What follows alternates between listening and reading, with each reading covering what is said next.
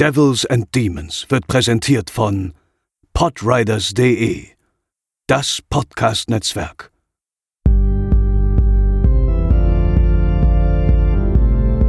They're coming to get you, Barbara. They're coming for you. Herzlich willkommen zur 85. Episode von Devils and Demons, eurem Horrorfilm-Podcast und eurem Highlight des Tages. Ich bin der Chris und an meiner Seite ist natürlich Pascal. Hallo. Und wir beide reden heute über einen der definitiv legendärsten Horrorfilme aller Zeiten, der den Ruf von Haien für immer begraben und die Ära des Blockbusters in Hollywood einleiten sollte. Heute bei Devils and Demons, Steven Spielbergs Jaws bzw. Der Weiße Hai aus dem Jahre 1975 im Rahmen der Hörerwunschfilmwochen, dieses Mal gewünscht von Sebastian. There is a creature alive today who has survived millions of years of evolution without change, without passion, and without logic. It lives to kill. A mindless eating machine.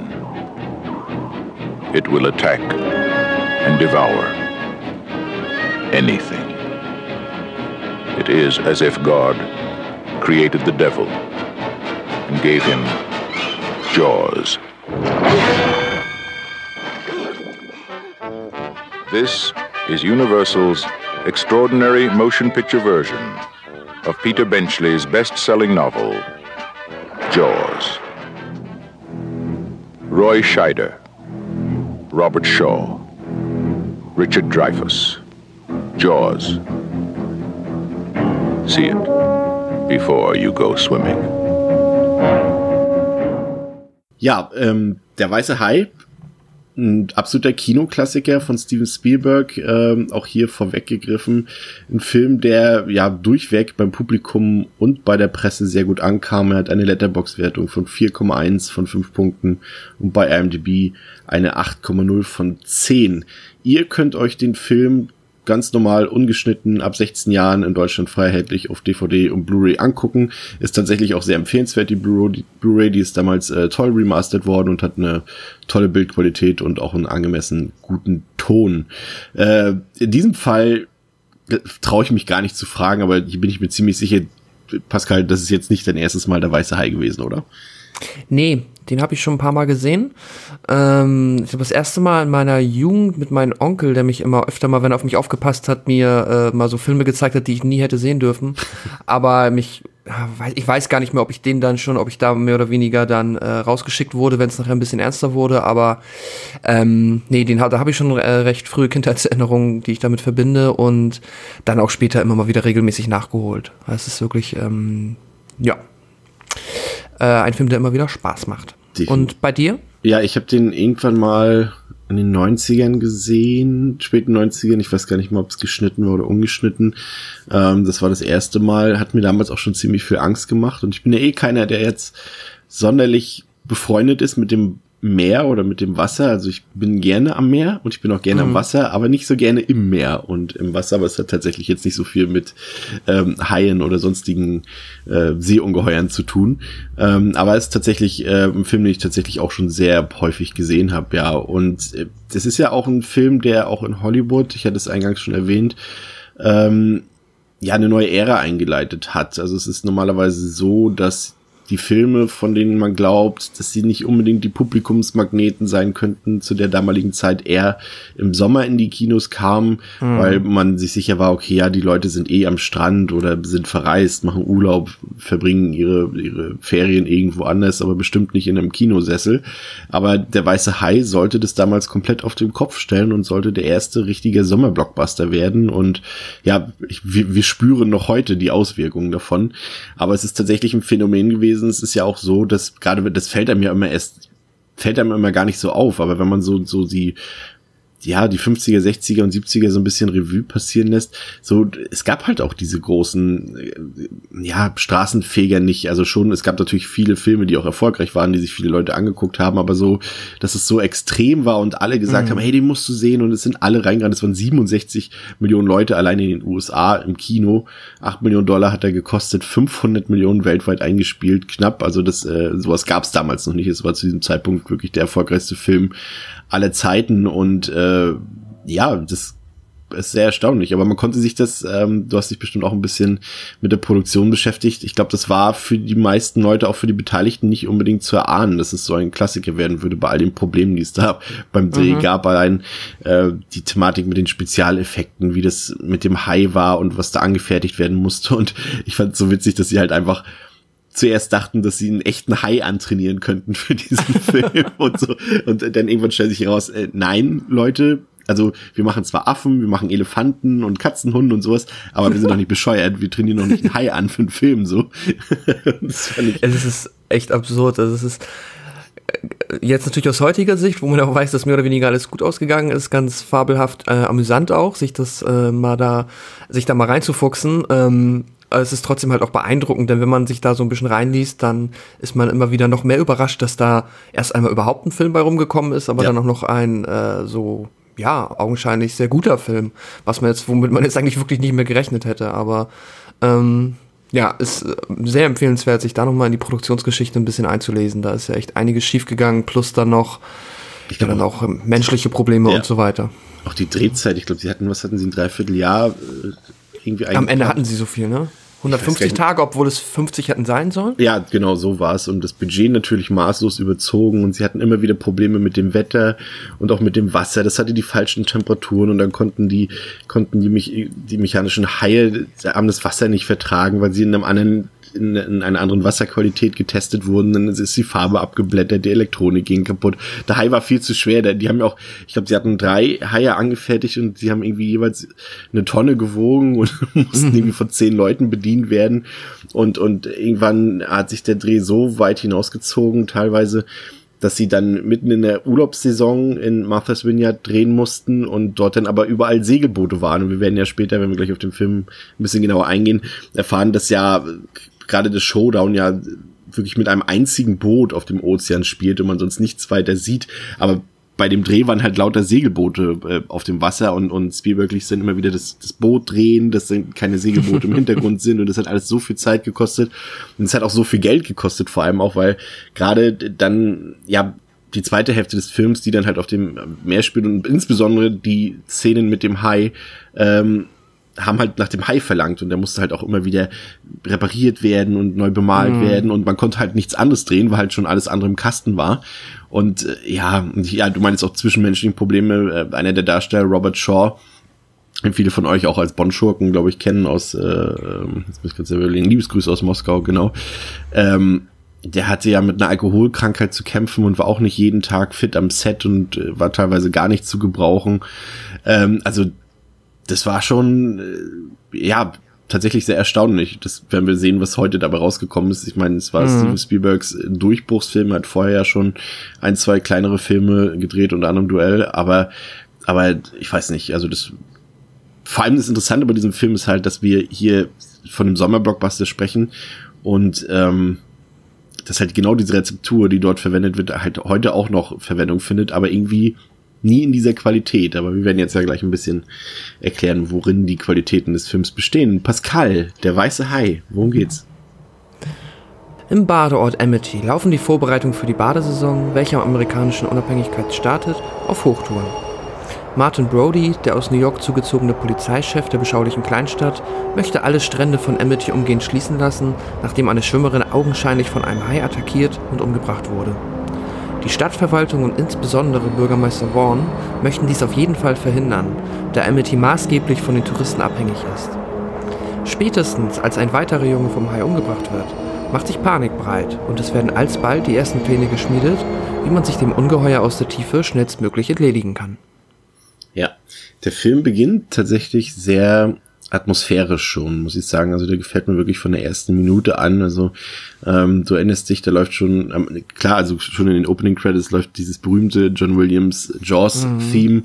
Ähm, das ursprünglich Steven Spielberg sogar für einen Scherz hielt und meinte dann so irgendwie, ja, John, und was hast du jetzt wirklich für den Film geplant? aber es hat sich ja dann glücklicherweise durchgesetzt, aber wir sehen halt äh, junge Leute am Lagerfeuer am Strand und ein Pärchen, das sich ein bisschen entfernt, äh, um äh, Nachtschwimmen zu betreiben. Der Typ ist betrunken und weiß eigentlich gar nicht mehr so richtig, was abgeht und seine Freundin geht halt direkt ins Wasser und hat dort ein bisschen Badespaß und wird dann von etwas angegriffen und ins Wasser gezogen. Und ich finde schon diese Auftakt, diese Opening-Sequenz, die ist einfach nur fantastisch. Also die ist so atmosphärisch. Also allein in diesen ersten zwei Minuten hat dieser Tierhorrorfilm was geschaffen, was eigentlich kein anderer, wenn wir jetzt vielleicht mal noch die Fliege oder so mitnehmen, aber jetzt sag mal, keines dieser, kein High-Film, der danach irgendwann entstanden mhm. ist, hat wieder allein auch nur die Qualität dieser ersten Minuten erreicht. Ja, das stimmt. Das ist halt von der Atmosphäre merkt man hier direkt, äh, ja, ist halt durch das äh, John Williams Theme und dann auch ähm, ja die gute Regiearbeit, das ist ähm, fabelhaft. Also ist, ist, ich, egal wie oft ich den Film gucke, ich bin halt also wieder direkt von Anfang an in den Bann gezogen und ähm, das ist einfach äh, ja funktioniert heute noch wie vor jetzt über 40 Jahre und das ist halt schon, das ist eigentlich das Beeindruckende daran.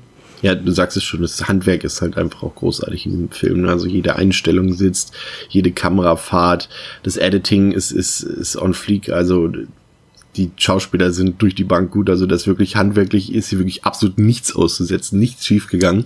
Einfach nur durchweg großartig. Und ähm, ja, äh, nach, diesem, nach dieser Filmeröffnung äh, befinden wir uns dann, oder wir erfahren dann, dass wir uns in dem kleinen Städtchen oder in diesem, auf so einem Inselort, ne, es ist ja ein Ort auf einer Insel, mhm. in Amity befinden und äh, begleiten dann erstmal ähm, die Familie Brody, die dort neu hingezogen ist. Du hast es schon gesagt in deiner Inhaltsangabe. Ähm, der Familienvater Martin Brody ist der, Poliz der neue Polizeichef in dieser kleinen Stadt, die ja auch eine Touristenhochburg ist. Auch das hast du schon erwähnt. Und der 4. Juli, der große Feiertag, steht an und der Ort lebt von seinem Tourismus und von der Kundschaft, die dort angelockt wird. Ähm, aber Brody muss sich zunächst erstmal um das Verschwinden dieses Mädchens kümmern ähm, aus der Eröffnungssequenz und äh, die Leiche des Mädchens wird dann angespült und scheint alles andere als schön auszusehen, was uns äh, mhm. äh, die Bildsprache des Films auch äh, subtil zu verstehen geht. Also uns wird da jetzt nicht der das Grauen direkt in die Kamera gehalten, aber allein das, was zu sehen ist und die, die mimischen Reaktionen darauf äh, sprechen dafür, dass von dem jungen Mädchen nicht mehr so viel übrig geblieben ist. Ja. Ja, absolut. Und jetzt geht es quasi darum, ähm, was halt auch wichtig ist zu erwähnen, das finde ich, merkt man auch relativ schnell, dass halt auch Brody selber, ähm, also irgendwann merkt man es auf jeden Fall, es auch gesagt wird, aber dass er halt eigentlich so ein bisschen, wie du es gerade beschrieben hast. Äh, ich glaube, er hat jetzt halt, sonst wäre er da garantiert nicht hingezogen, per se kein Problem am Wasser zu leben, ja. aber ist kein Fan davon, auf dem Wasser zu sein oder im Wasser. Und deswegen ähm, ist es halt auch nochmal eine, eine besondere Spannung zwischen ihm und dem ja erstmal unsichtbaren Feind, in Anführungszeichen. Aber das wird halt relativ schnell sehr eindeutig. Ja. Und, und ähm, wir bekommen dann das nächste Setpiece geliefert. Ähm, wir sind am Strand, dort herrscht reger Betrieb. Ähm, zunächst sind wenige Leute, ein paar, ein, zwei Kinder sind, glaube ich, im Wasser und ein paar Erwachsene. Ähm, und damit baut Spielberg auch schon eigentlich gezielt Spannung auf, weil er immer wieder mh, hm, Schnitte setzt und äh, das Hauptaugenmerk auf das Kind legt mit der Luftmatratze, mhm. dann wieder auf den älteren Mann, der im Wasser ist, oder auf die eine Frau, die, glaube ich, irgendwelche Gymnastikübungen oder sowas im Wasser macht. Und ähm, zeigt uns da schon, dass die ganze Zeit, und es zieht sich auch durch den Film, immer eine Gefahr besteht. Äh, sie ist zwar nicht omni, also doch, sie ist omnipräsent. Also wir bekommen sie nicht zu sehen erstmal. Es dauert ja wirklich fast eine Stunde oder so, bis wir den Hai dann irgendwann mal sehen. Ähm, aber du hast trotzdem die ganze Zeit das Gefühl, dass jederzeit irgendwas passieren könnte, ne? Und irgendwann gehen dann immer mehr Leute ins Wasser und dann gibt es diese, diese geniale POV-Kamerafahrt, begleitet wieder von John Williams ähm, ähm, Theme ähm, aus der Perspektive des Hais und dann wird dieser kleine Junge zerfleischt und es entsteht eine mhm. Massenpanik und es ist richtig großartig gemacht und gut gefilmt, aber es ist halt auch harter Tobak, wenn die Leute alle aus dem Wasser heraus sind und dann die Mutter dieses Kindes am Strand ist und nach ihrem Sohn ruft und dann nur noch diese blutige Luftmatratze an den Strand gespült wird. Ich muss sagen, das ist natürlich aus heutiger Sicht jetzt nicht super brutal oder kein Splatter oder sowas, aber äh, du siehst halt, dass dieses so eine Szene halt auch komplett eine Wirkung haben kann, total einen auch mitnehmen kann, obwohl letztendlich nicht so viel zu sehen ist und ich fand das sehr beeindruckend. Also es hat mich damals schon mitgenommen im ersten Mal, aber ich muss auch sagen, auch heute hat der Film wie diese Szene hier auch einige wirklich emotionale Momente zu bieten, ne? Ja, absolut. Zumal also natürlich einfach das äh, absolute Drama für die Mutter. Das ist ja auch ähm, ja es, es, gibt halt eigentlich nur, natürlich offensichtlich nur Verlierer äh, in dieser Situation und halt besonders für ähm, Brody, der ja schon äh, eigentlich drauf und dran war, den Strand schließen zu lassen, der ja. es aber sich halt quasi ähm, hat nehmen lassen, ähm, der ja selber auch kleine Kinder hat, ist es natürlich dann halt nochmal ein krasser Schlag in die Magengrube, einfach jetzt natürlich einerseits machtlos in Anführungszeichen zu sein, aber halt trotzdem gefühlt verantwortlich wahrscheinlich zu sein dafür, dass äh, der Hai jetzt hier nochmal ein Opfer, ein Opfer gefunden hat und ja. Die, die, es ist ja so ein bisschen, natürlich ist äh, der Hai ähm, der Grund für alles, was in dem Film geschieht, aber er ist, finde ich, gar nicht mal so das Thema des Films. Ich finde tatsächlich, es ist eher das, was dieser Hai auslöst bei den Menschen in Amity und ähm, auch mit der Stadt an sich, also was gerade jetzt in dem Part des Films, der jetzt uns bevorsteht, ähm, sieht man das halt. Du siehst halt erstmal noch, vielleicht ist es vielleicht sogar noch ganz witzig, wie da diese beiden Amateurtypen da versuchen, den Hai zu fangen und, und dann plötzlich der Hai kommt und äh, den halben Steg mit ins Meer zieht. Äh, mhm. Das ist schon fast ein bisschen witzig. Ähm, aber dann auch diese, diese Massenaufruhr in der Stadt, äh, die dann äh, merken, okay, wir müssen jetzt den Hai zur Strecke bringen und wir sie glauben alle, dass sie den Hai fangen können und glauben ja dann später auch, dass sie ihn gefangen haben. Und die Freude ist ja auch groß und äh, doch schnell wird dann ja irgendwie klar, dass der Hai viel zu klein ist und, und weil der, äh, das Gebiss, der Gebissradius des Hais halt nicht zu den ähm, zu den zu den Verletzungen der Opfer passt und und du siehst es auch wie, Brody dann erstmal losgelassen ist, ah gut, das ist jetzt vielleicht doch nichts, was mich jetzt länger beschäftigt, die Erleichterung in ihm ist zu sehen. Und dann hast du halt diesen Bürgermeister, auch einfach der schlechteste Politiker der ganzen Welt. Ich greife schon mal vorweg. Es ist mir ein absolutes Rätsel, wie dieser Mann auch im zweiten Teil immer noch Bürgermeister sein kann. Aber er ist es. Und ähm, du siehst es halt, die Leute sagen, wie sie mit, mit Brody auch reden. So, nun sagen Sie doch jetzt mal, wird der Stand jetzt geschlossen oder nicht? Und, und er sagt dann ja, und dann sind alle empört und der Bürgermeister sagt, ja, aber nur für 24 Stunden, um es gleich wieder zu beschwichtigen und um Brody direkt mhm. wieder in die Parade zu fahren. Also du siehst vor allem halt, was dieser Hai mit den Menschen macht, ohne dass wir den Hai überhaupt schon mal gesehen haben. Und ich finde gerade das ist so ein, so ein Ding, was diesen Film so besonders macht, weil er halt auch wirklich ein Timing und ein Pacing in den Tag legt, äh, den so ein Film heute vielleicht nicht mehr haben würde. Und vielleicht das ist das auch das Problem, was die meisten Blockbuster von heute haben, dass sie sich eben entweder nicht die Zeit nehmen oder die Zeit nicht für solche Dinge nehmen. Aber ich finde gerade diese Sachen hier, wenn wir die Leute und die Stadt genauer kennenlernen, das ist sehr wichtig für den Film, finde ich. Mm, ja, absolut. Du hast ja dann noch ganz lange erstmal nicht mehr oder weniger ein, ja, ein Drama zwischen den Menschen und äh, weniger jetzt halt der High Star, klar, aber es ist per se nicht so, ähm, nicht das, worauf man sich jetzt wirklich halt, bis es dann in der zweiten Hälfte dann mehr oder weniger darum geht, darauf versteift, sondern es ist dann halt ähm, mehr das Dilemma, das äh, Brody hat mit dem Polizisten, äh, mit dem Bürgermeister, der halt auch zudem auch noch wirklich, ähm, ah gut, das waren die 70er, ne? Ich bin immer wieder fasziniert, wenn der im Krankenhaus raucht. Ja. Aber so war es anscheinend in den 70ern. Mhm. Ähm, es gibt aber später ja. noch eine Szene, als der Hai, nee, als, als die eine Leiche obduziert wird und äh, Hooper dann zu zu, zu äh, Brody sagt, hier wird auch nicht geraucht oder irgendwie sowas. Also einmal, einmal, einmal wird darauf hingewiesen. Ja. Ja, ähm, dann gibt's noch eine bedrückende Szene, die auch, ja, die mich auch ein bisschen mitgenommen hat, als dann ähm, die Eltern des eingangs getöteten Kindes an diesen immer noch voll mhm. belebten Hafen eintreffen in, in ich glaube, von der Beerdigung gerade kam, zumindest tragen sie schwarz und sind in Trauerkleidung und ähm, Chief Brody damit äh, konfrontieren, dass ähm, er letztendlich verantwortlich ist für den Tod ihres Kindes, da sie auch öffentlich nochmal aussprechen äh, oder herausgefunden haben, vor allem auch, dass eben äh, schon ein Mädchen vorher getötet wurde am Strand beziehungsweise im Meer und das so ein bisschen Ja. geheim gehalten wurde. Und, und sie knallt ihm dann eine, eine Backpfeife. Und das war schon sowohl super gespielt, muss ich sagen, aber auch einfach sehr eindringend. Ne? Ja, absolut. Das ist äh, ja, Und sie hat auch recht irgendwie. Ne? Ja, das Ding ist halt, er konnte ja den Strand nicht sperren, aber klar, er saß ja mit am Strand. Er hätte ja auch allen Leuten sagen können, so, hey, du, übrigens, hier ist vor drei Tagen eine Frau vom Hai äh, gegessen worden. Ähm, hol deine Kinder aus dem Wasser, so nach dem Motto. Ja, ähm, das ist halt wahrscheinlich die emotional, eine der emotional bedrückendsten Szenen des Films auf jeden Fall. Und es ist ja auch, glaube ich, kurz nachdem sie den vermeintlichen Hai gefangen haben. Ja, kurz danach, ja. Kurz danach, was ja auch Also dann sie, noch so sie, ein, sind noch gerade da am Feiern und dann kommen die Genau. die dazu, ja.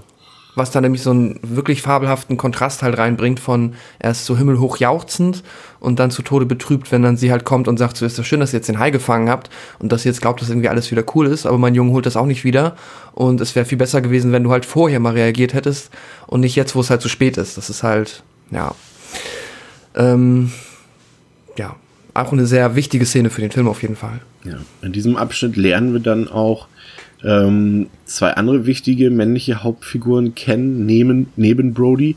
Ähm, das ist der eine der, der High-Experte, Matt Hooper, und ähm, der Kriegsveteran Quint, ähm, der erstmal noch so ein bisschen abseits ist, aber den wir auch schon mal kennenlernen. Ähm, aber zumindest Hooper und Brody, die, die kommen jetzt so ein bisschen zusammen und äh, wollen der Sache auch weiter nachgehen. Es kommt eine schön atmosphärische Szene, als sie nachts mit dem Boot aus Meer herausfahren, um Beweise zu suchen oder um den Beweisen nachzugehen. Da gibt's übrigens äh, ja auch noch so einen schönen Jumpscare mit dem Kopf unter Wasser. Da, ich weiß es leider nicht genau, aber er dürfte doch zumindest einer der ersten Jumpscares der Filmgeschichte sein, glaube ich. Ja, ähm, da habe ich noch einen Trivia-Fakt zu, den ich ganz witzig fand. Und zwar, ähm, was in den ersten Test-Screenings war der erste Jumpscare dann halt der Hai. Und dann hat äh, Spielberg das dann nochmal äh, nachgedreht und dann diesen Jumpscare eingebaut. Und da hat er gesagt, dass er gemerkt hat, ah, okay, ich habe ähm, in den ersten Test-Screenings sind die Leute halt beim Hai komplett ausgerastet und haben geschrien. Und beim zweiten Test-Screening haben sie bei dieser Szene geschrien und dann beim Hai ein bisschen weniger, wo er meint, okay, also man war seine Theorie dann zu dem Zeitpunkt, dass er gesagt hat, man kann ähm, quasi wirklich nur einen wirklich krassen Schockmoment in so einem Film unterbringen. Danach sind die ähm, Zuschauer quasi auf ähm, on guard with the movie, also dass sie quasi ähm, ja jetzt sich nicht mehr so leicht so schockieren lassen. Das fand ich ganz interessant. Aber und auch generell äh, mir fällt zumindest nichts ein, was äh, auch durch diesen also diesen ganz klassischen Jumpscare dann auch einmal laut und erschreckend so vorher schon umgesetzt hat. Ja. Hatten wir nicht schon mal eine Episode, wo wir das schon mal behauptet haben, dass es der erste Jumpscare der Filmgeschichte war? Also, ich, also liebe Zuhörer, ähm, wir stellen das jetzt einfach mal in den Raum. Also, falls es da Bedarf zur Korrektur gibt, äh, können wir uns gerne korrigieren. Also, wir haben da jetzt auch nicht großartig nachgeforscht. Aber Nee. witzig ist, übrigens, dass diese Szene von Spielberg privat auf eigene Kosten nachgedreht wurde in so einem Swimmingpool mit dem Kopf, ähm, weil Universal da keine Lust hatte, ihm noch Geld für Nachdreh zu geben. Aber später haben sie ihm das Geld erstattet, als sie gesehen haben, wie effektiv diese Szene doch ist. Ähm, es kommt dann zum 4. Juli-Wochenende und das ist halt die Touristenhochzeit. Ähm, aber der Bürgermeister sieht sich, also er, ist, er ist halt schon ein Scheißtyp, ne, muss man mal gleich sagen. Also die Gefahr ist immer noch nicht gebannt und das weiß der Bürgermeister eigentlich auch, aber er will halt auch äh, nicht die äh, der Stadt die Geschäfte versauen und verbietet ein Badeverbot. Also ähm, das ist dann erstmal so alles so richtig schön auf Hochspannung getrimmt. Es traut sich erstmal keiner von den Touristen oder von den Einheimischen ins Wasser und dann gibt's diese Szene, wie der Bürgermeister zu der einen Familie geht. Ach komm, ich weiß jetzt den Namen nicht, nennen wir ihn jetzt mal Michael. Michael, komm, geht doch mal ins Wasser, das bringt uns doch allen was und so. Es muss halt einer den Anfang machen. Und das tun sie dann auch und dann gehen alle ins Wasser. Doch dann taucht plötzlich eine Haiflasse auf im Wasser und wieder bricht Panik aus. Am Ende stellt sich heraus, dass es äh, halt nur kleine Jungs waren, die sich einen Scherz erlaubt haben. Aber du denkst dann als Zuschauer, oh, da kann ich jetzt erstmal wieder runterfahren und auch die Figuren denken das, bis dann eine Frau wirklich ein Hai im Wasser entdeckt und wieder Panik ausbricht und der Hai tötet dann einen Paddler und äh, da sind auch Kinder im Wasser, unter anderem, äh, glaube ich, der eine Sohn von, von, von den Brodies. Und äh, die müssen es damit ansehen und endlich sehen wir Bruce. Also wir nennen ihn jetzt schon mal Bruce, weil der Hai äh, von, von Spielberg äh, nach seinem Anwalt benannt wurde, mit dem Namen Bruce bezeichnet wurde. Und wir sehen ein abgebissenes Bein. Und äh, das ist der Moment, jetzt wissen wir, okay, das ist ein verdammt großer Hai. Ja. Und ein verdammt böser Hai. Ein verdammt Also- böser Hai. Das ist, äh, ja, das ist wirklich, also auch ähm, natürlich, man sieht natürlich heute, dass es kein echtes Tier ist, aber äh, der Gruselfaktor ist immer noch, ähm, wie hast du äh, vorher mal gesagt, on fleek. Also Ja. der ist, äh, ja, krass. Ich meine, Haie sind generell haben durch allein durch diese schwarzen Augen was sehr Unheimliches. Ähm, das ist hier nochmal, ich weiß gar nicht wie, aber gefühlt nochmal sehr verstärkt und dann halt auch nochmal durch die Größe einfach, ja, das ist ähm, ein ganz, ganz krasser Moment, dann den zum ersten Mal zu sehen und ja, es ist eines der tollsten Filmmonster, äh, das wir haben. Ist wirklich schön. Es ist ja auch grandiose Effektarbeit, das muss man ja ganz einfach sagen. Also das ist halt handgemacht und es sieht trotzdem, natürlich weißt du heute und du siehst heute auch ein bisschen an der Beweglichkeit dieses Hais, dass es kein echter Hai ist, aber er ist so authentisch und gut gemacht, dass du trotzdem immersiv dabei bist und, und das nie irgendwie in Gedanken hast, ach guck mal, das ist ja ein Gummihai oder ein mechanischer Hai, sondern sie haben es schon wirklich exzellent gemacht, das muss man ganz einfach sagen. Es sieht wirklich fantastisch aus und du nimmst diesen diesen nicht echten Hai halt auch wirklich als Bedrohung und Gefahr wahr und das das ist erstaunlich dafür. Also das ist wirklich genial. Ich fand es auch witzig, dass sie halt diesen diese diese ähm, drei Haie, die sie dort angefertigt haben, halt nie im Wasser getestet haben und als sie ihn dann das erste Mal ins Wasser gelassen haben, ist halt direkt auf den ähm, Grund des Ozeans durchgesunken. Ja, Da musste dann irgendwie von so einem, von so einem zigköpfigen ähm, ähm, Tauchteam wieder geborgen werden. Das ist echt krass. Da gibt's ja so viele von diesen. Auch die Tatsache, dass sie halt ihn irgendwie, also sie haben ihn aber vorher schon irgendwie mal in so ein Becken gelegt oder so und dann aber halt nie unter Salzwasser getestet, sondern nur mit äh, ja, süßem Wasser. Und das ist auf der einen Seite halt so diese Menschen sind, die dieses unfassbar elaborierte, clevere Produkt herstellen, aber dann immer so blöde Fehler machen, wo wahrscheinlich sogar irgendwie ein Zwölfjähriger sagen würde, das ist vielleicht was anderes. Es ist, es- ich, ich, kann- ich kann mir das in meinem Kopf immer nur so zusammenreimen, dass es halt wirklich so eine dass das alles sehr junge, sehr naive Menschen waren, zum größten Teil, die da halt einfach äh, sich ausgetobt haben und ich glaube, am Ende wahrscheinlich auch einfach viel Glück gehabt haben. Denn da sind ja so viele Sachen, wenn jetzt irgendwie, wenn die den nicht wieder hochgehoben hätten, also hochheben hätten können oder so, dann, ja, also, da war schon viel Potenzial dafür, dass das halt wirklich ähm, komplett äh, ins Wasser fällt. Lustigerweise ähm, muss ich dich ein bisschen korrigieren. Ähm, Ja, gerne. Derjenige, der tatsächlich für diese Haie verantwortlich war, war tatsächlich ein richtiger Hollywood-Veteran, der damals auch für, Ah. was, glaube ich, für 20.000 Meilen unter dem Meer, der diesen riesen Oktopus oder diese Krak, diesen Kraken äh, damals angefertigt hat. Also der hatte schon jahrzehntelang Ho Hollywood-Erfahrung und ähm, es war der Einzige, der sich zugetraut hat, das anzufertigen, weil niemand konnte das, äh, auch bei Universal nicht und, und niemand wollte das machen. Und er hat es dann gemacht. Also es war tatsächlich ein sehr erfahrener Mann, aber vielleicht waren es dann die Leute, denen er die Haie in die Hände gegeben hat, die dann halt einfach nicht wussten, wie sie damit umgehen Ja. sollten. Und beinahe wäre das Ding ja auch schon äh, kaputt gegangen, weil einige prominente Freunde mit Steven Spielberg am Set umhergespielt haben. Ja, das ist äh, wahrscheinlich eine der äh, putzigsten und lustigsten Anekdoten im Zusammenhang mit diesem Film. Und zwar ist Steven Spielberg da mal irgendwann äh, während der Vorproduktion noch mit seinen ähm, Kumpels Martin Scorsese, George Lucas und John Milius ähm, halt da zu der Werkstatt gegangen, wo der Hai gebaut wurde und haben sie halt gesehen. Und ich glaube, George Lucas hat dann irgendwie aus Spaß gesagt, ach guck mal, ich äh, halte mir jetzt meinen Kopf in Bruce. Und hat halt so seinen Kopf zwischen die Zähne ge gehalten, während dann Steven Spielberg äh, schon einen Mechanismus ausgelöst hat, dass der Kopf halt stecken bleibt von George Lucas und die ihn halt dann einfach irgendwie versucht haben, da jetzt, fuck, wir haben hier entweder, entweder stirbt uns jetzt George oder er steckt fest und dann haben sie einfach diesen Hai wieder aufgehebelt und äh, hatten ihn, ja, sind dann wieder, haben seinen Kopf rausgezogen, stehen davor, denken sich, äh, ja, haben wir jetzt den Hai kaputt gemacht? Mm, naja, wir gehen einfach mal und tun so, als wäre nichts passiert. es ist schon sehr gut. Ja. Also wenn schon, wenn schon der Regisseur des Films so ein äh, Saboteur ist, dann ähm, kann das ja alles nur ganz super werden. Also es ist halt einfach faszinierend, dass da nicht, dass das am Ende so gut geworden ist. Wir sind jetzt bei der knappen Stundenmarke des Films und hier ändert sich der Film dann ja eigentlich äh, komplett. Also äh, während es vorher eigentlich grundlegend äh, auf dem Land gespielt hat oder am Strand und äh, wir auch viele Leute gesehen haben, viele Beteiligte, sei es die Brodies, sei es der Bürgermeister und die ganzen Leute dort, die dort am Hafen verkehren und so weiter, äh, entwickelt sich nun ein Kammerspiel. Äh, der Veteran, von dem wir eingangs schon erzählt haben, Quint, der soll nun den Hai fangen und äh, Brody und Hooper, der Hai-Experte, die kommen mit und ähm, die drei fahren aufs Meer hinaus, ähm, als alleinige Crew quasi und äh, begeben sich auf den Haifang. Und es ist wirklich ein bisschen Kammerspielartig. Wir sehen jetzt eigentlich nur noch diese drei Figuren im Kampf gegen den Hai für eine satte Stunde und ähm, man denkt, wenn ich das jetzt so erzähle, oh, das könnte dröge und langweilig werden, aber das ist halt überhaupt nicht. Ne? Also es ist wirklich äh, toll gemacht, auch wie diese äh, drei so extrem unterschiedlichen Menschen, die auch äh, Ja. irgendwie unterschiedliche Ziele verfolgen und Herangehensweisen und sich eigentlich auch nie also nie auf einen Weg einigen können und immer wieder zanken und argumentieren, ähm, wie die drei Männer dann immer näher zusammenrücken, auch ähm, als sie dann nachts äh, ein bisschen was trinken und, und singen und erzählen. Das ist eine furchtbar gute Harmonie, die so ein bisschen ja auch, ähm, ja, anti Anti zu dem ist, äh, was eigentlich hinter den Kulissen abging, zum Beispiel das, das, das, das Shaw und Dreyfus, äh, also die Schauspieler von Quint und von Hooper sich überhaupt nicht mochten und man das halt auch merkt und es auch in den Film mit eingeflossen ist. Aber ich finde die Chemie, die Harmonie dann auch am Ende zwischen den dreien, die ist einfach großartig und äh, das macht richtig Spaß, äh, obwohl wir halt nur das Boot,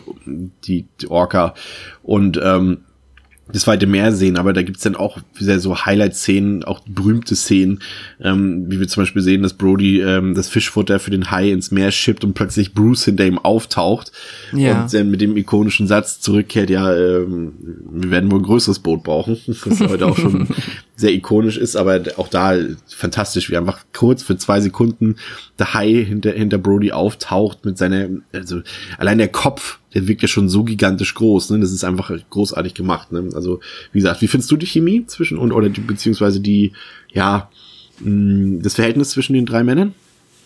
Äh, großartig und ich glaube auch, dass es einer der Punkte ist, der halt maßgeblich für die Qualität des Films sorgt, neben natürlich vielen offensichtlichen, aber ich glaube, das ist ähm, einfach halt dieses Ensemble einfach nur aus drei Personen, die halt, wie du schon gesagt hast, sehr divers sind in ihrer Art. Da hast du natürlich halt offensichtlich, wir haben es ja schon gesagt, den Brody, der eigentlich halt überhaupt gar nicht, lieber nicht auf diesem Boot wäre und halt auch per se sehr wenig Ahnung davon hat und sehr wenig Erfahrung davon hat, äh, länger auf einem Boot zu sein. Und dann halt Brody und Hoop, äh, Quint und Hooper, die zwar beides äh, schon äh, Seemänner sind, aber in ihrer Art und Weise sich so komplett unterscheiden, weil Hooper ist so ein sehr moderner, sehr technikaffiner, ähm, auch aus dem reichen Elternhaus, so ein technologisch ähm, sehr progressiver Seemann. Und Quint ist halt so ein richtig, so ein richtig alter rauer Bär, der ähm, halt eigentlich am liebsten wahrscheinlich fast auf alles an überflüssiger Technik gut und gern verzichten könnte und sich wirklich nur auf das Nötigste beruft und dann halt einfach viel mehr seinen Instinkten und seine Erfahrung als äh, alter Seebär vertraut, im Gegensatz zu Hooper, der dann halt mehr auf ähm, Logik, auf äh, technischen Fortschritt und so weiter setzt. Und dadurch hast du halt einfach schon diese, dieses super Ensemble an verschiedenen Leuten, die halt miteinander arbeiten müssen, weil sonst bringt's ja nichts, aber halt teilweise es schwer haben, vernünftig miteinander zu arbeiten, weil dann der Brody irgendwie aus Versehen was falsch macht oder irgendwo rüber stolpert, weil er einfach auch nicht so die Füße hat, um sich da auf dem Boot so fabelhaft ähm, ja, rumzubewegen, während die anderen beiden sich halt auch dauernd in die Haare kriegen, wie man jetzt irgendwas macht, oder dann sind die halt auch noch immer persönlich beleidigt miteinander und das ist krass. Und dann gibt's halt diese ganz schöne Szene dann, ähm, äh, ja, die jetzt auch dem, glaube ich, dann direkt anschließt an das, was du noch gesagt hast mit der Fütterungsszene, wenn sie halt nachts unten im Boot sind und ähm, dann diesen schönen äh, Moment haben, wo sie sich so ein bisschen äh, was miteinander trinken und sich dann das erste Mal so ein bisschen lockern und ein bisschen miteinander zeigen. Genau. Es menschelt quasi ein bisschen irgendwie äh, unter Deck der Orca. Ich fand es auch sehr beeindruckend, diesen Monolog, den äh, Quint dann hält über seine äh, Kriegserlebnisse auf der USS Indianapolis, die er damals ähm, die Atombombe nach Japan gebracht hat und ähm, die ja dann später, glaube ich, äh, abgeschossen wurde von einem U-Boot, wenn ich mich nicht irre. Und äh, die Menschen dann von Haien aufgefressen wurden da teilweise, was jetzt nicht so ganz stimmt. Also ähm, es hat sich wohl dann später herausgestellt, dass die Leute, die meisten schon tot waren und äh, die Haie dann äh, quasi nur die Kadaver aufgefressen haben sozusagen. Aber das ist natürlich eine interessante Geschichte, aber ein sehr emotionaler Monolog dort. Ähm, der auch erst, äh, glaube ich, im zweiten Take, äh, nicht im zweiten Take, aber im zweiten Tag gelungen ist, war halt Shaw am ersten Tag wieder so betrunken war, dass er das nicht äh, gebacken bekommen hat. Mhm. Aber dafür in diesem Fall, bei dem, was jetzt tatsächlich auf Film gelandet ist, äh, sehr beeindruckend agiert. Ja, es kommt dann zum großen Showdown, äh, zum Kampf äh, Mensch gegen Hai, der wirklich sehr unterhaltsam und vor allem auch spannend ist. Es ist halt immer so genial, dass wir auch, im, auch zu diesem Zeitpunkt immer meistens nur die Flosse des Hais sehen. Und das, ich, ich, also ich bin der Meinung, dass ähm, ich weiß leider nicht, ob Alfred Hitchcock den Film noch gesehen hat. Er ist erst ein paar Jahre später verstorben. Aber ich glaube, wenn er ihn gesehen hat, dann wäre er sehr stolz auf Steven Spielberg gewesen, weil eigentlich ist dieser Film ganz in der Tradition eines Hitchcock-Films. Also ähm, natürlich da fällt mir natürlich als erstes, wenn wir an Tierhorror denken, natürlich auch The Birds ein. Aber das wäre ein Film, der, glaube ich, ganz in der Tradition von Hitchcock steht. Ja, also wenn man jetzt sich dann auf dieses Spannungskino bezieht, äh, dann absolut. Auch so ich dieses Aufbauen der Geschichte halt, was wir eingangs erzählt haben, so dieses mhm. äh, hier, das ist Amity und so weiter, das ist ja auch bei, bei die Vögel so, auch da wird erstmal so ein bisschen hier die Stadt und erinnert sogar teilweise sehr dran. Ähm, die Örtlichkeit finde ich so ein bisschen. Ähm, Stimmt. Ist schon ein bisschen, bisschen dicht dran, ja. Aber das ist schon gut gelungen und sehr spannend, wirklich. Und auch diese Szene, in der dann Hooper in diesen, diesen ähm, Unterwasserkäfig steigt, um, um gegen den Hai zu kämpfen und das auch völlig ja. unterschätzt, dass der Hai natürlich so viel Kraft und so viel Power hat, dass er natürlich auch diesen Metallkäfig dort auseinandernehmen kann und äh, Hooper wird dann angegriffen. Auch das ist sehr spannend und rasant und wir wissen halt, wir sehen zwar noch, wie Quint sich versteckt, äh, dann hinter so einem Stein unter Wasser, aber wir wissen erstmal nicht genau, was passiert und der Hai greift dann das Boot an und knuspert an Quint. Sehr, vielleicht auch eine der, ja zumindest ist es, was jetzt den Horror an sich angeht, ähm, vielleicht die härteste Szene, aber auch die gruseligste Szene, ja. in der Quint dann halt ähm, droht vom Boot zu rutschen und der Hai einfach nur sein Maul aufreißt und Quint quasi förmlich unfreiwillig hineinrutscht und gefressen wird. Das ist so beeindruckend und das ist so, so, so, so gut gemacht, muss ich sagen. Also stark, auch heute noch. Also wirklich richtig, richtig stark. Ja, das ist, also mir tut das halt auch mal wieder ein bisschen weh, weil ich mag Quint eigentlich ja. ganz gern. Ich mag ihn auch mehr als Super. Ähm, einfach aufgrund seiner urigen Art. Ähm, und es ist halt, ja, ein bisschen. Also ich hätte es ihm eigentlich gegönnt, den High, ähm, also Bruce, ähm, zukriegen, weil er sich ja halt da, ähm, ja, aber das. Äh, ich glaube, das ist ein Heldentod so ein bisschen. Also ich glaube, ja. er hätte sich vielleicht sogar, das klingt jetzt blöd, aber vielleicht hätte er sich auch gar keinen besseren Tod äh, gewünscht ähm, in dem Fall. Also natürlich in dem Sinne, wenn wir es so betrachten, dass er dafür gesorgt hat, dass, die, dass er sowohl eigentlich dazu beigetragen hat, dass dieser große Hai erledigt wird, als auch die, die Menschen ja. gerettet hat, sozusagen, als alter Seebär. Und man hat ja gesehen, er will den unbedingt bekämpfen und er hat ja letztlich da, endlich dazu auch beigetragen. Ja. Ähm, Hooper ist immer noch verschollen und äh, es kommt jetzt so ganz auf Brody an, der auf dem, auf der sinkenden Orca sitzt, also dem Boot und gegen den Hai kämpft und am Ende ganz verzweifelt äh, bemerkt, äh, dass der Hai äh, eins von diesen Lufttanks im Maul hat und Brody entschließt sich dazu, äh, darauf zu schießen, bis der Hai explodiert und fuck yes, das ist eine Explosion. Hier macht die Explosion ah, wenigstens noch Sinn. Wir kommen gleich später noch auf äh, einen anderen Film zu sprechen, okay. bei dem das überhaupt keinen Sinn macht. Ja. Ja, das ist, äh, es ist, ach, ich finde auch dieses, alles äh, ab dem Moment, wenn äh, die Orca, also man muss dann vorher noch kurz sagen, dass die Orca, die ist halt äh, lahmgelegt, dadurch, dass, äh, und das waren auch so ein bisschen ein, zwei Momente, wo ich dann halt, äh, wo mich das, wo ich es interessant finde, warum Quint so gehandelt hat. Er hat ja entgegen allen äh, Rates von Hooper halt äh, die Orca einfach Vollgas äh, vom Hai wegfahren lassen, obwohl irgendwo halt auch offensichtlich war, dass dadurch die Maschinen irgendwann kaputt gehen werden was dann auch einfach eingetreten ist. Und dann waren sie halt einfach, ähm, ja, so konnten sie halt einfach nicht mehr äh, äh, fahren und keine Strecke mehr zurücklegen und das Schiff ist halt langsam untergegangen. Und ich fand das so unfassbar bedrückend, wenn man dann, es gibt in einem Moment, da kommt Quint raus und verteilt so ein paar Schwimmwesten und das ist so dieses, ja. fuck, die wissen jetzt, das Schiff geht unter, aber nicht so schnell, sondern langsam. Also es ist ein bisschen weniger Drama jetzt als irgendwie bei Titanic oder was weiß ich, sondern es ist halt so dieses, ja fuck, wir sind so in einer Stunde oder so, sind wir mit dem da drin und da haben wir keine Chance mehr. Und das ist äh, ganz, ganz äh, wichtig, finde ich, für dieses letzte Finale und dann halt wirklich der Moment, wenn dann am Ende Brody auf dem Mast steht und halt sich quasi, also wirklich der, der letzte Fitzel der Orca, das jetzt gerade noch nicht im Wasser ist, von dort den letzten Schuss, den er ja außerhalb des Wassers noch loslassen kann, abschießt. Das ist schon richtig, richtig toll und richtig, ähm, richtig stark. Ja. Am Ende ist es dann ja versöhnlich. Hooper hat auch überlebt und die beiden schwimmen zurück an, an den Strand und dann ist der Film zu Ende. Ähm, wirklich beeindruckender Film, muss man einfach sagen. Also der funktioniert damals, gut, ich weiß nicht, wie gut er damals funktioniert hat, weil ich da noch nicht am Leben war, aber äh, er scheint ja damals schon funktioniert zu haben und er tut es heute noch unglaublich gut. Also wenn man bedenkt, also allein die, die, die großartig handgemachten Spezialeffekte, die man wirklich, die kannst du durch kein CGI der Welt ersetzen. Das funktioniert einfach nicht. Und äh, die Kameraarbeit, auch wie die Kamera gerade auch in diesem Showdown oder in dieser zweiten Hälfte immer so, wie heißt es, auf der Wasser, auf der Wasseroberfläche äh, zu, zu, mhm. Ja, sich zu befinden, also die scheint sich dort zu befinden, die Kamera irgendwie, und es ist immer, dadurch hast du so auch so eine, so eine Stimmung davon, von, von der Weite des Meeres und von dem ganzen Szenario her, das ist großartig. Auch die Musik von John Williams, die wirklich immer passend ist auf jeder Szene. Sie hat ja auch so ein paar, auch mal so ein paar schöne Melodien auch so mit bei, aber natürlich mhm. sind es die Horrormelodien, vor allem dieses großartige Theme, was sich halt so eingebrannt hat und es gehört ja wirklich zu den prägendsten ähm, Filmmusikstücken aller Zeiten überhaupt. Dann hast du diesen Spannungsaufbau, dass der Film sich sehr, sehr viel Zeit nimmt, aber das ist auch so gut, dass er sich diese Zeit nimmt, dass er die Charaktere einführt, äh, auch uns die, die Männer, die ja elementar für die Lösung dieses Films zuständig sind, uns näher bringen, die Örtlichkeit. Wir verstehen einfach diese Stadt auch besser. Wir verstehen letztendlich auch irgendwie, auch wenn er natürlich ein Idiot ist, auch irgendwie die Absichten des Bürgermeisters und das alles. Und das, das, das gefällt mir. Auch diese Angst des Menschen vor der Natur, die dort spielt und immer wieder gepaart mit dem Suspense, mit diesem Hitchcock-Suspense. Das ist toll. Und wir haben mal einen Horrorfilm. Und das ist eine Sache, die ja heute die, wirklich die wenigsten schaffen.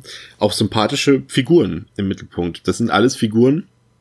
Das sind Menschen. Auch Brody ist nicht immer der sympathischste im ganzen Film. Also auch er macht Fehler, äh, genauso wie, wie Quint und, und ähm, Hooper.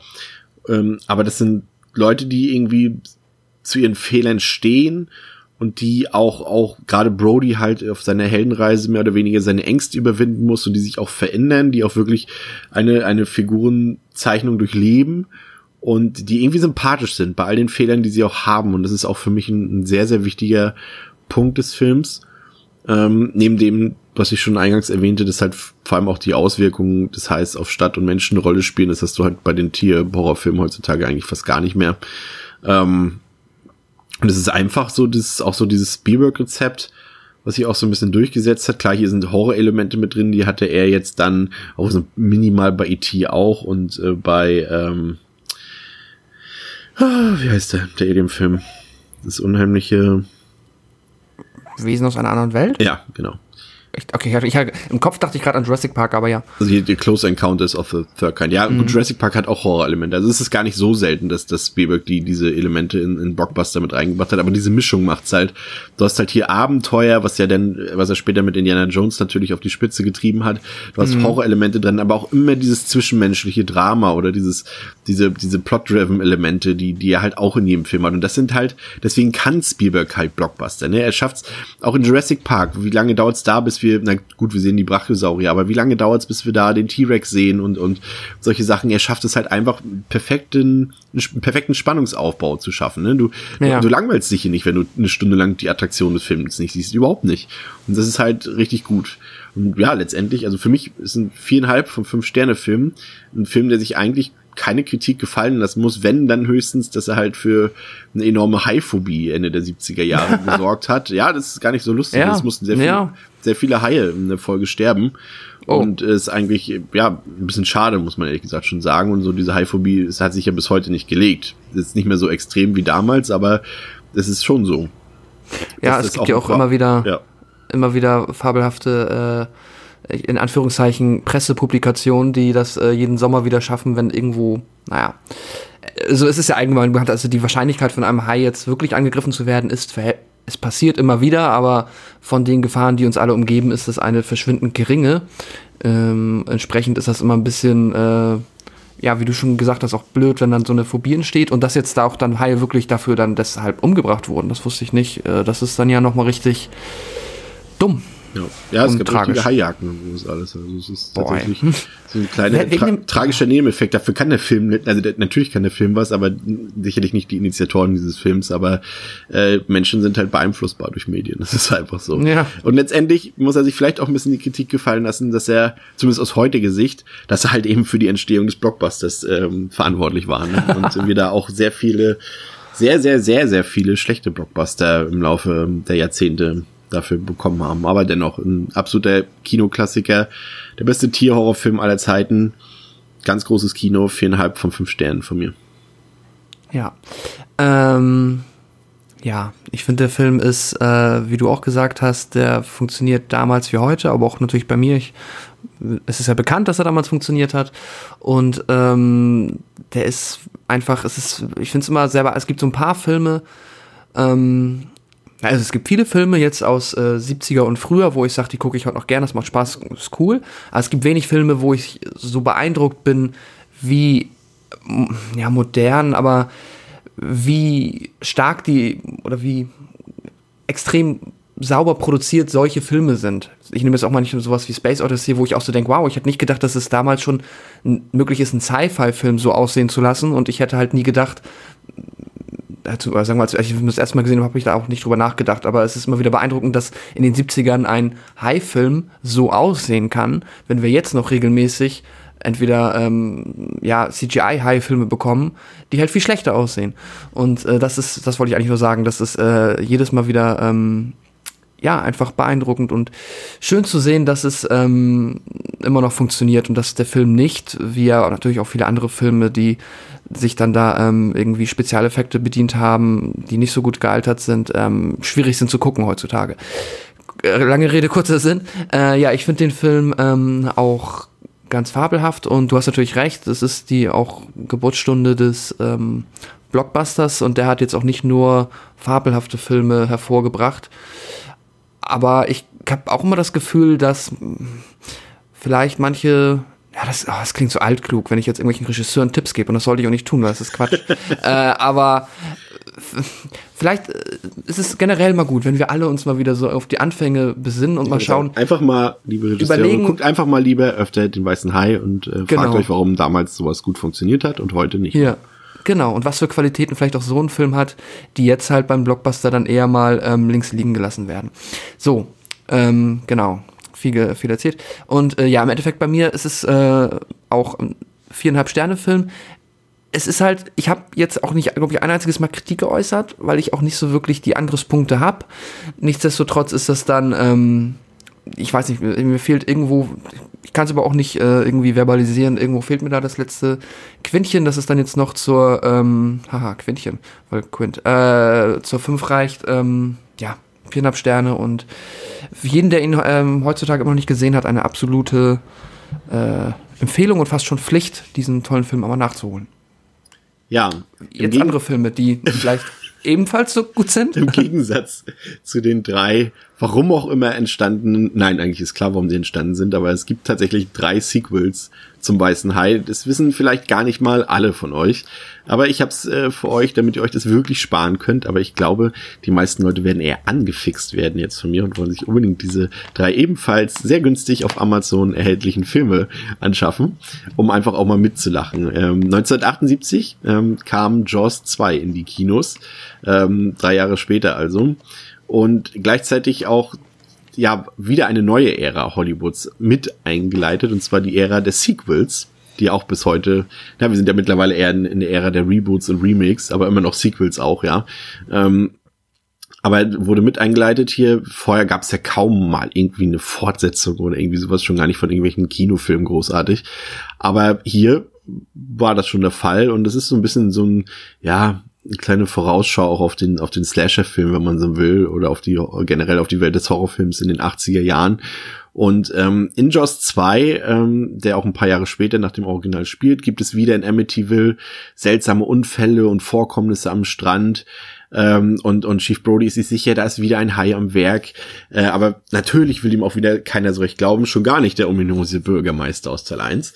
Ähm, Und äh, hier gibt es auch wieder einen Grund dafür, und zwar soll ein neues Superhotel am Strand entstehen und man will dieses Projekt halt nicht gefährden. Und äh, Bro, man unterstellt Brody dann irgendwann Paranoia und er wird dann auch gefeuert ähm, aus seiner, aus, ja, von seiner Polizeimarke quasi entlassen, muss am Ende dann aber dennoch aktiv werden, weil ähm, sein Sohn auf hoher See in Gefahr gerät. Und äh, ja, Roy Schneider, den haben wir eingangs gar nicht erwähnt, im Orgi äh, als wir über das Original gesprochen haben. Ähm, der den Chief Brody gespielt hat, der musste hier leider auch wieder mitmachen, weil er vertraglich unterschrieben hat, in möglichen Fortsetzungen mitzuspielen, was äh, für die meisten Darsteller glücklicherweise nicht so war, weil sie das nicht in ihrem Vertrag stehen hatten. Vor allem mhm. ähm, Richard Dreyfuss, der den Quint gespielt hat, soll sehr glücklich über diese Umstände äh, gewesen sein. Aber ähm, Roy Schneider musste wieder mitspielen. Es gab sehr viele Drehbuchreibereien und auch Streitigkeiten zwischen den Beteiligten, was man da jetzt draus macht und was das soll. Und ähm, hier ist es dann so, dass man ja, ein noch jüngeres Publikum ansprechen wollte, weil man auch ähm, in der Handlung selbst neben Brody vor allem Teenies im Mittelpunkt der Handlung hatte.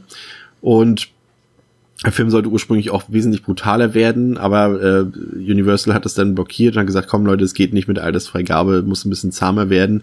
Und letztendlich, der Film ist jetzt kein schlechter Film. Es ist jetzt einfach mehr von Teil 1, nur halt weniger smart und weniger clever und du hast es halt alles schon gesehen. Also es wiederholt sich letztendlich.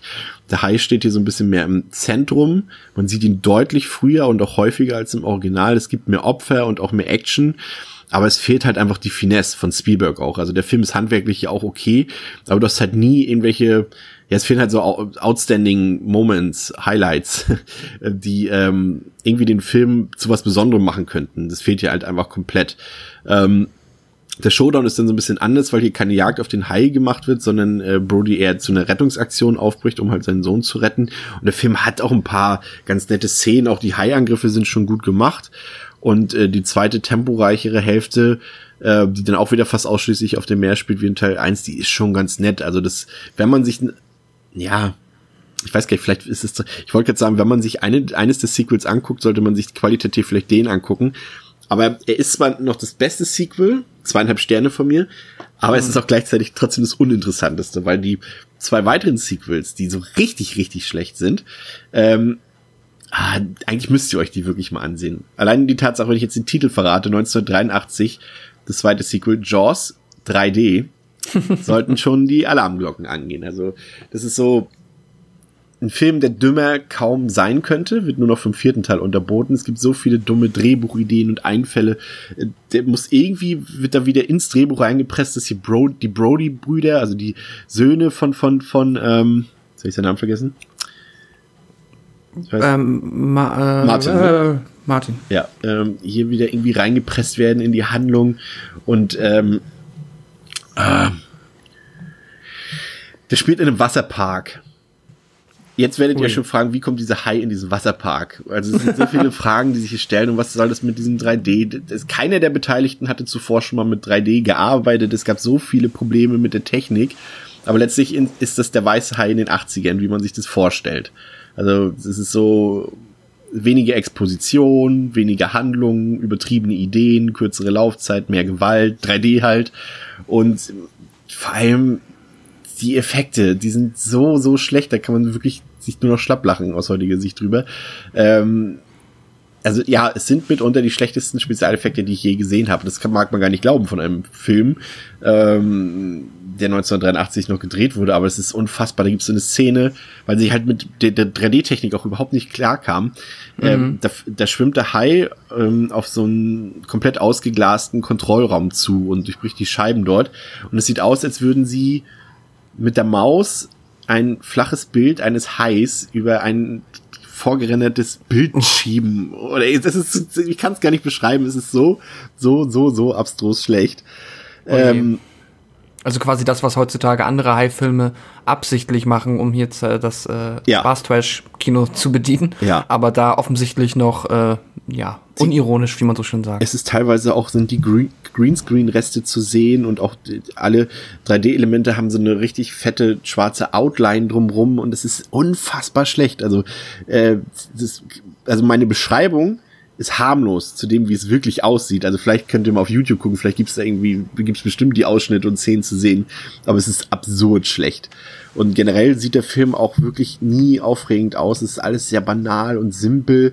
Und auch zu Beginn haben sie, siehst du keine Interaktion zwischen den Menschen und dem Hai, weil sie halt nur irgendwie High-Stock-Footage oder sowas benutzen. Da gibt es irgendwie nie eine Interaktion mit den Figuren.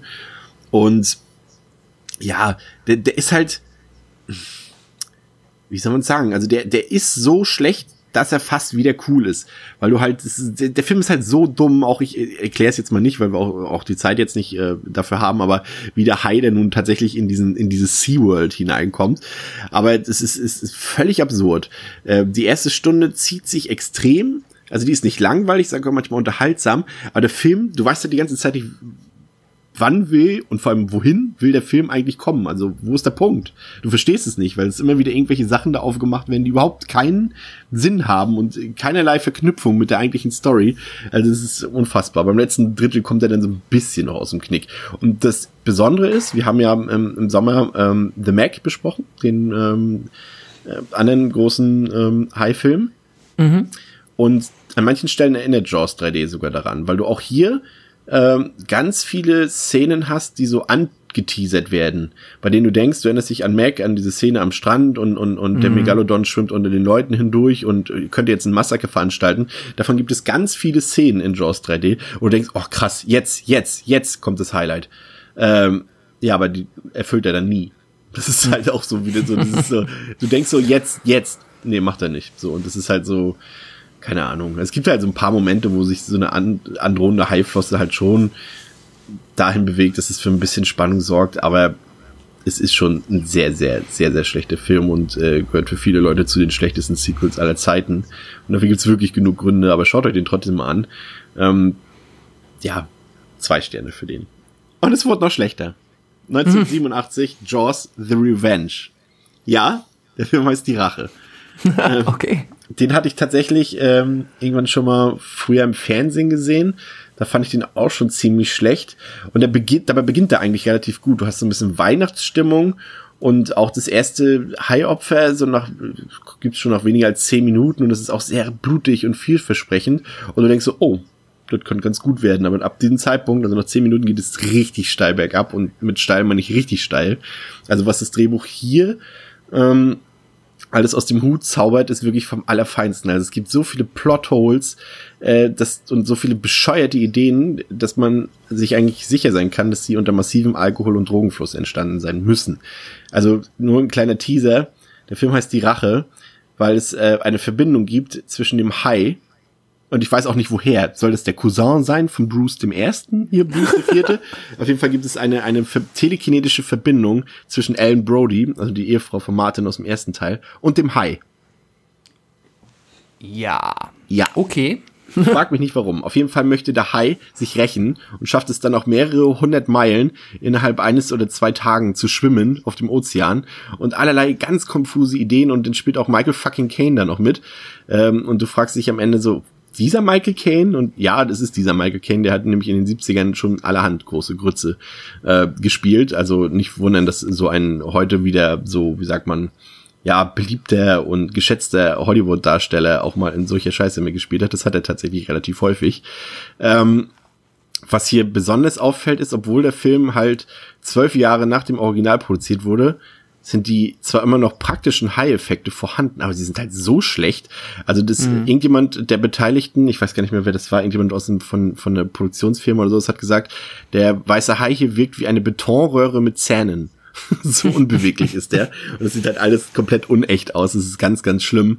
Und ähm, ja, ist ein riesiger Flop geworden äh, musste, man wollte den Film dann noch für den internationalen Markt retten. In den USA ist er komplett untergegangen äh, und man wollte den international retten, hat noch ein paar Nachdrehs gemacht und hat dann eine eigentlich im Film verstorbene Figur für den internationalen Markt dann wieder aufleben lassen. Aber das hat dann auch alles nichts gerettet. Der Film hat tatsächlich sieben goldene Himbeeren bekommen Und das Witzige ist, äh, der Hai, also Bruce der Vierte, äh, wurde sogar als schlechtester Darsteller nominiert. Sehr schön. Aber was willst du halt Wow. auch erwarten, wenn, wenn ein Hai nach Rache sind in einem Film? Also es ist wirklich ein unfassbar schlechter Film, der halt im Gegensatz zum dritten Teil halt nicht mal auf trashige Art und Weise für Spaß sorgt. Also, Oh. also im wahrsten Sinne des Wortes gibt's für den Film kein High Five. Anderthalb Sterne. Ja. Das ist wirklich einer der schlechtesten Filme, die man sich nur angucken kann. Das ist absurd. Absurd. Du siehst auch, äh, Ellen Brody hat Flashbacks, aber aus der Perspektive ihres Mannes. Also bei, sie, sie, sie hat Flashbacks vom Kampf auf dem Ozean von, von Quint Brody und, und ähm, Hooper, wie sie gegen den Hai kämpfen, obwohl sie gar nicht dabei war.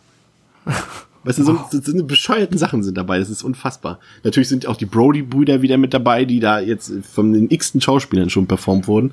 Also es ist faszinierend. Also ich, ganz ehrlich, ich dachte mir so, ach komm, wenn wir über den Film sprechen, dann beschwert sich bestimmt irgendjemand, dass wir nicht über die anderen drei Teile noch reden. Komm, bestellst du mal schnell, guckst, so schlimm kann es nicht werden. Oh doch, oh doch.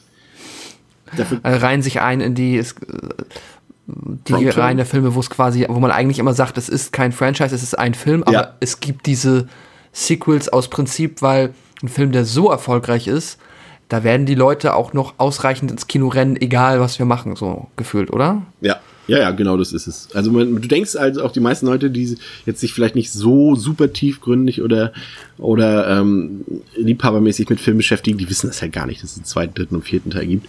Ähm, und und auch wenn man selber an den weißen Hai denkt, da wirst du nie an die Sequels denken im ersten Moment. Aber die gibt es tatsächlich. Und sie, wie gesagt, ich will einfach nur nicht, dass ich der Einzige bin, der sich das jetzt nochmal angetan hat. Also bestellt die Filme, die sind günstig und guckt euch die an und sagt mir, was ihr davon haltet. Sehr schön. Ah. Super. Bitte entfernen Sie aus meinem Regal. Ja, äh, das soll's für heute gewesen sein ähm, mit Devils and Demons. Ähm, ja, nächste Woche gibt's noch einmal einen Wunschfilm. Ähm, das dürfte aber dann der letzte sein. Und dann äh, kommen wieder nur Wunschfilme von Pascal und mir. Also, ähm, genießt den Film, schaut euch nochmal Der Weiße Hai an, ähm, habt eine schöne Zeit, schaut Gruselfilme und vielen Dank fürs Zuhören und vor, vor allem vielen Dank für euer Feedback, das wir zahlreich bekommen. Ähm, wir sind stolz Ja. auf euch. Bis zum nächsten Das Mal freut uns sehr. bei Devils and Demons mit Chris und Pascal. Auf Wiederhören. Tschüss.